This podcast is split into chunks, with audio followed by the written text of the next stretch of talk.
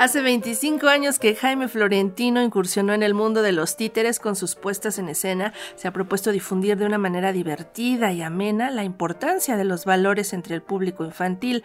La labor social que ha desarrollado con sus marionetas le ha dado grandes satisfacciones, sobre todo llevar su arte a diversas comunidades. En esta ocasión, Jaime Florentino se presentará en la edición número 51 del Festival Internacional Cervantino con la obra Cuento Agridulce. Será el 20, 21 y 22 de octubre en la Plaza Mexiamora. Y ahora vamos a, vamos a conocer esta propuesta justamente de la voz de Jaime Florentino que ya se encuentra en nuestra plataforma virtual para platicar con nosotros. Muy buenos días, Jaime, ¿cómo estás? Muy buenos días, Sandra. Un gusto estar contigo, con tus radioescuchas. Un gusto que ya viene eh, muy pronto el festival y ahí vamos a estar con nuestros títeres. 25 años, como mencionas, se dicen fácil, pero ha sido de muchas experiencias, de muchos aprendizajes y encantado de ofrecerles esta opción de títeres. Se dice fácil, pero es un cuarto de siglo entregando esfuerzo, pues también poniendo de tu bolsa, porque sabemos que no es, no es fácil hacer estas, estos emprendimientos, estas iniciativas. Platícanos cómo iniciaste, qué encontraste en los títeres, cómo encontraste esa magia de los títeres y luego cómo decidiste formar tu propia compañía hace un cuarto de siglo. Sí, eh, Sandra, mira, un tanto accidental eh, fue como me encontré con los títeres yo soy profesor, fui profesor de educación primaria y de normal, que también estuve casi 25 años en, la normal del estado de aquí de Sonora, como profesor de educación artística. Pero en ese entonces era solo profesor de primaria y me fui a un diplomado a Cuernavaca, a, a la Universidad Autónoma de Morelos, y ahí nos daban teatro, música, danza, artes plásticas, y había un módulo de títeres. Nos daban tres meses, tres, 13 eh, horas por, por año. Fue en el 98, en el 99 y el 2000. Pues fíjense que cuando me dieron el primer módulo me enganché con los títeres. Vi una obra que se llama Amor que vuela y rasguña y se me hizo mágico. Yo pues ya era actor en ese entonces con la compañía universitaria de teatro de la Universidad de Sonora, pues teatro de actuación, hacía teatro infantil y demás, pero aparecieron los títeres y desde ese momento dije, esto, esto es lo que me gusta, voy a hacerlo el resto de mi vida, es lo que pensé. Y bueno, aquí estoy después de 25 años. En 1998 fue cuando empecé. Ya pasó muchísimo tiempo y seguramente han ocurrido a tu alrededor muchísimas experiencias, pero cuéntanos por favor de tu técnica y de qué es la caja misteriosa. Entonces, eh, cuando inicio, inicio con títeres de manipulación directa, con títeres eh, trabajados sobre mesa, eh, y bueno, hay muchas técnicas, todos saben, de títeres, de sombras, marionetas, que es lo que manejo ahorita también. Pero en el 2003, justamente hace 20 años, bueno, nuestros amigos de Baúl Teatro, a quien les envío un cordial saludo, de Monterrey, ahí tenían una cajita con un orificio. Eh, era un show de un minuto para un espectador por un titiritero. Me asomé y se me hizo mágico. Un pequeño escenario y asomarte era como un misterio. De hecho, ellos le llaman cajas misteriosas. En el Brasil le llaman lambe lambe. Y bueno, Mundo Nuevo, tiene diferentes nombres, pero aquí en México las eh, denominamos cajas misteriosas. Ese mismo año eh, fui con una beca del Fondo Nacional para la Cultura y las Artes a Francia a tomar un taller de títeres en, los medios Pirineos. Y bueno, cuando llegamos a París, en, la, en Montmartre había un titiritero con una cajita y coincidió que ese mismo año vi dos cajas misteriosas. Me asomé, había un microespectáculo también. Dije, regresando, quiero hacer esto.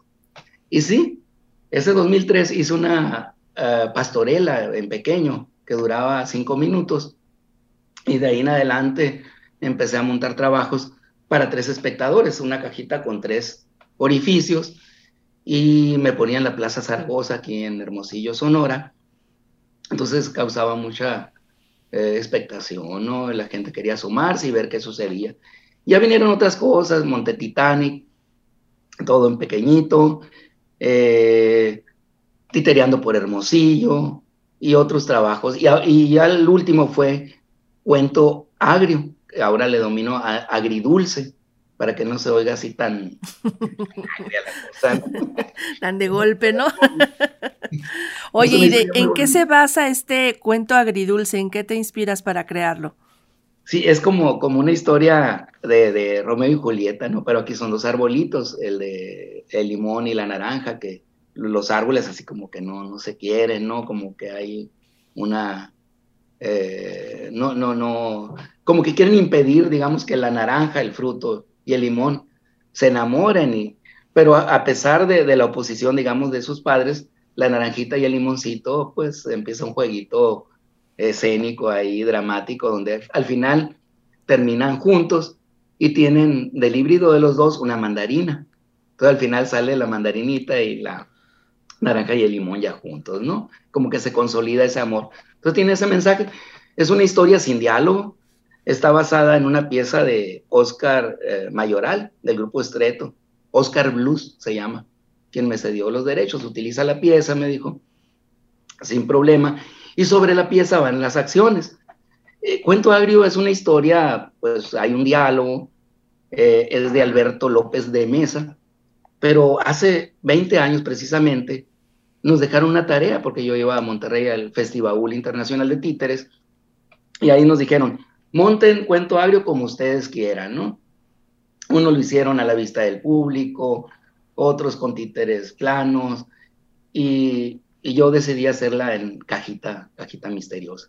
Y es lo que les voy a llevar allá a Guanajuato para que se sorprendan en la Plaza Mexiamora. Es que es lo que te quería decir, porque va a ser sorprendente. Eh, el de Guanajuato es un público que está acostumbrado a pues presenciar espectáculos de todo el mundo, vienen de muchísimos países, grandes espectáculos de gran calidad, y de pronto entre más grande mejor, entre más espectacular mejor, y tú vienes con una cajita pequeñita en la que se tienen que asomar y se tienen que adentrar en un pequeño micro universo para que puedan entender esta historia, para que puedan disfrutarla. Es otra cosa, es, es algo distinto.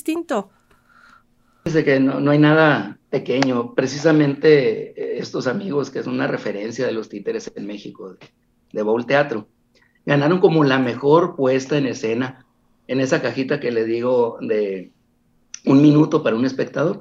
El jurado, naturalmente, se fueron asomando de uno en uno, ¿no? Pero hubo montajes grandes, pero como no había límite, en la convocatoria no pusieron límite de tiempo ni nada. Entonces ellos participaron y fue la mejor puesta en escena. Entonces no hay que infravalorar o Claro, no. Pequeño, al contrario, no, es una maravilla, a veces que estén tan pequeñitos, es una maravilla que se pueda condensar toda una historia y toda la magia en torno a esa historia en un lugar tan pequeñito. Oye, ¿y qué tanto es importante la música en este espectáculo y en todos los que tú montas a través de, esta, de estas cajas misteriosas? Sí, pues mire, para mí la música mm, es, es, como un personaje, es parte esencial de los montajes. Mm, no, no quiero imaginar un espectáculo sin música, sin efectos. Entonces yo siempre procuro introducir piezas o música que, le dé soporte al trabajo. En el caso de las marionetas que, que trabajo ahorita, hay música de jazz, música clásica, hasta reggaetón le meto porque hay que llegar a todo, a todo el público, ¿verdad? Eh, en, en, este caso es un blues. Entonces también se trata no nada más de ver un espectáculo, sino sensibilizar a la gente, al que ve y escucha, pues otro género musical, ¿no? Al que eh, normalmente muchas veces no estamos acostumbrados a, escuchar. Entonces siempre procuro que haya una buena música, una buena pieza, y eso le da pues mucho realce al trabajo, que es el caso de, de Oscar Blues, de, mi amigo Oscar Mayoral, un artista local muy bueno, ustedes busquen Estreto ahí en YouTube y van a escuchar música muy, muy bonita de ellos. Entonces, también es eh, apoyar, divulgar, digamos, difundir el trabajo de, colegas. Así es. Pues todo esto lo van a poder presenciar los que puedan darse una vuelta allá a Guanajuato al Cervantino. Cuento agridulce, este espectáculo de Jaime Florentino se presentará el 20, 21 y 22 de octubre a las 12 horas en la Plaza Mexiamora. Por supuesto, la entrada será gratuita, pero será muy, muy grato ver por allá este espectáculo que nos presenta Jaime Florentino. Pues Jaime, muchísimas gracias y mucho éxito en el Cervantino.